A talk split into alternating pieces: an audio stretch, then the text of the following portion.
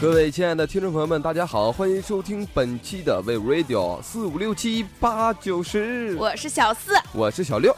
啊，说到这期节目啊，可能有一些听众朋友们比较就陌生了。咦，这是个什么玩意呢？怎么四五六七八九十，这要斗地主吗？啊，其实不是这样的。这个呢，是我们 We Radio 最强的成员呢，组合在一起出了一档美食节目。这个节目可以说是前无古人后无来者。那既然是美食节目，我们今天吃什么呢？嗯，摇骰子吧，锅包肉啊。那菜呢？小五上菜啦！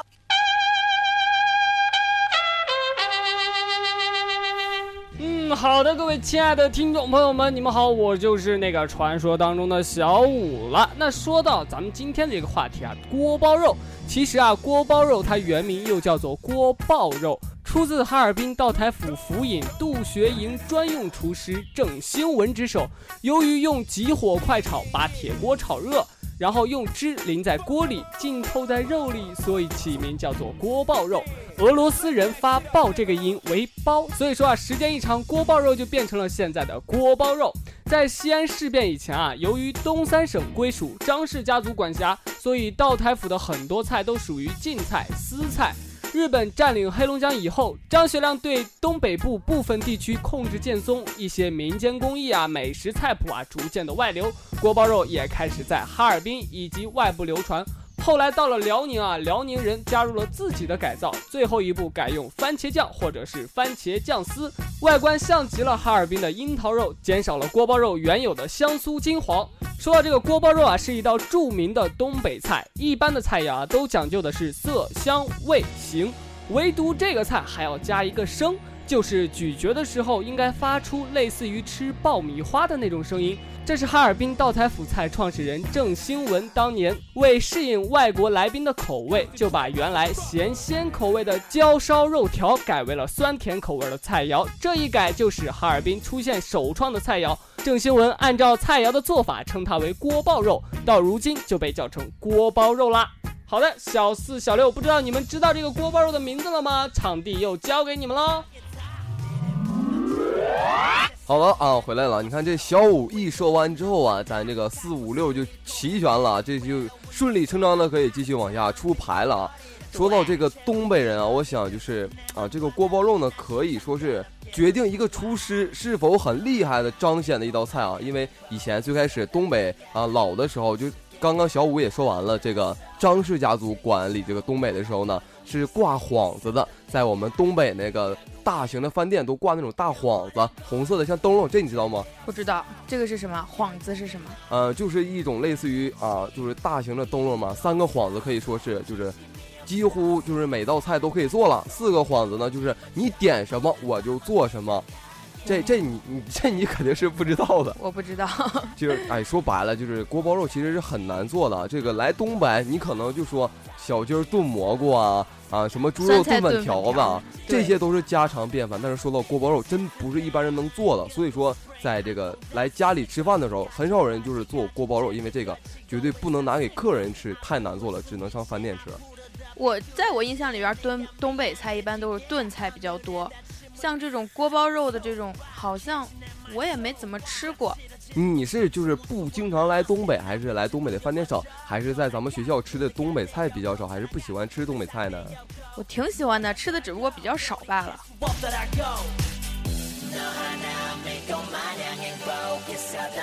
可能听众朋友们会重样，这个锅包肉啊，为什么有黄色的、有红色的、有圆的、有扁的、有长的、有方的、有脆的、有软的？哎，我有一个问题，为什么？锅包肉有的地方做出来是红色，有的地方做出来是白色的呢。这我也不知道啊。这身为东北人啊，这是非常可耻的。吃了二十年啊，二十一年了，东北菜竟然不知道锅包肉为什么会出现这种方法呢？小的时候我就记忆犹新的一次啊，就是我的爷爷带我去吃锅包肉。那时候锅包肉很便宜的，物价也是很便宜，八块钱。现在能二十八了。小时候量也很大，现在量很少。你小时候就是吃过就是锅包肉吗？比如你们那有没有东北饭店什么的？有啊，有我吃过东北的锅包肉、猪肉炖粉条、小鸡炖蘑菇，还有那个酱棒骨，就那个大的那种骨头酱骨头，都挺好吃的。有很多关于锅包肉你不知道而我知道的事情。哎，我就不信了，我一东北人，你不知道，我不知道，你能知道的啊？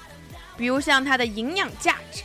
那你说我听听来。像猪里脊肉呢，含有人体生长发育所需要的丰富的优质蛋白质、脂肪、维生素等，肉质比较嫩，容易消化。猪肉煮汤饮下可急补由于津液不足引起的烦躁、干咳、便秘和难产。这些你不知道吧？我一个大老爷们儿，我怎么能知道难产的时候应该吃什么？但是说到这个锅包肉，营养价值是非常高的。说到这个难产呢，我的妈妈当年可能有一段故事是不得不说的，因为我这个头呢比较大，然后我弟弟的头呢比较小，然后刚出生的时候嘛，也可能算是比较难产吧，到我这卡那儿了 啊，然后就是导致了大出血，也是很危险的。说到爸爸和妈妈呢，就离不开这锅包肉了。我不记得他们是怎么相遇的，但是我一一直记得他们是如何相爱的。这相爱啊，就肯定少不了锅包肉。因为小的时候，我妈妈跟我说，就是她刚认识我爸的时候啊，那时候很穷嘛，家里，然后上那个班是就是呃炸那个大酱大酱厂。然后我爸爸呢，用大酱给他做了一次锅包肉。然后做完之后呢，这次之后，我妈就知道原来爱情是什么。爱情就是一盘大酱味的锅包肉。不，爱情是我妈根本就没有吃。自此以后啊，爸就是天天练这个厨艺啊，一直练锅包肉，一直练锅包肉，直到现在练成了，就是每次逢年过节，我爸一做锅包肉，那我什么大爷什么的，赶紧来吧，等什么呢？吃啊！那说了这么多，锅包肉应该怎么做呢？哎，说到锅包肉怎么做呢？给我妈打个电话吧，开玩笑的啦。说到这个锅包肉，哎，小七干嘛去了？小七最近不是在研究厨艺吗？那我们就来问问小七，这个锅包肉怎么做吧。好吧。Hello，大家好，我就是那个传说中的小七啊。那最近啊，我就是在研究那个锅包肉怎么做啊。事实上呢，我也是作为一个南方的孩子，我没有吃过锅包肉，但是来到了这个学校啊，是我第一次吃这个锅包肉。那口感呢，还是相当不错的。那说到这个锅包肉呢，它有很多种做法，那最为正宗的呢，应当算是哈尔滨的锅包肉。那这个哈尔滨锅包肉啊，它的制作食材呢是需要三种，第一个是主料，第二个辅料，第三个是调料。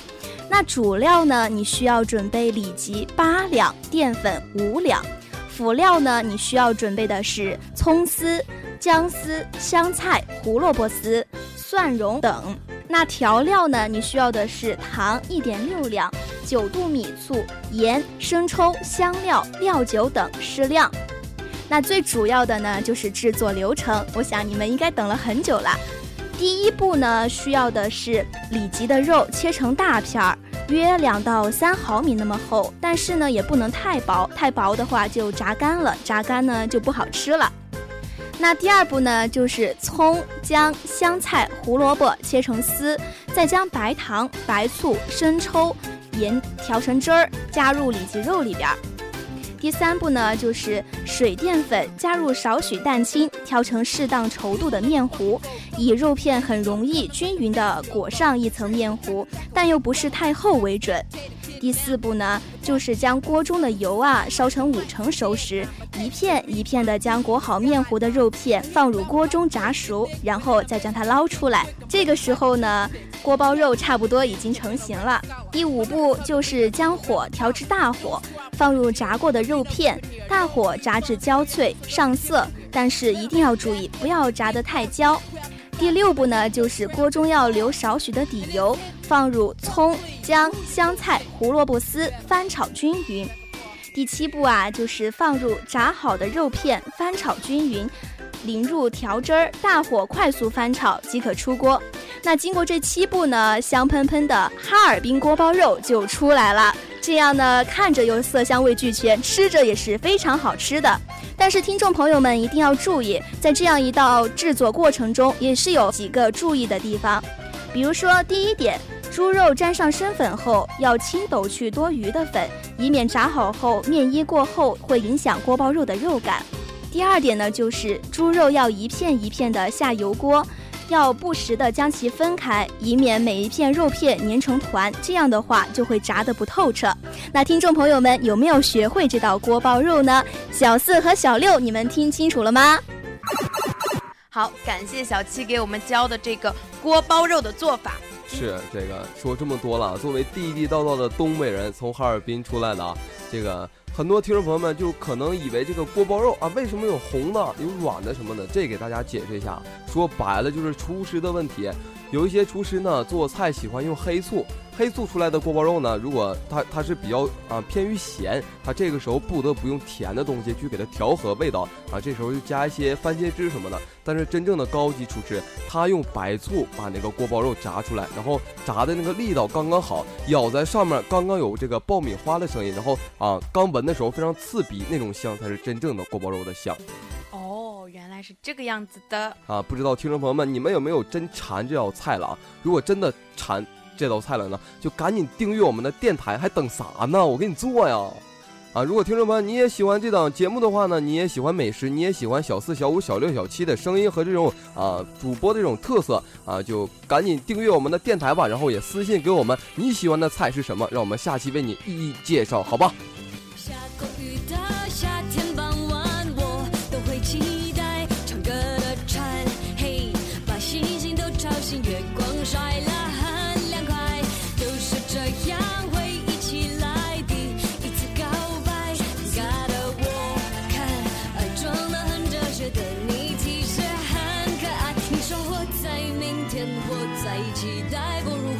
如活的今天很自在，我说我懂了，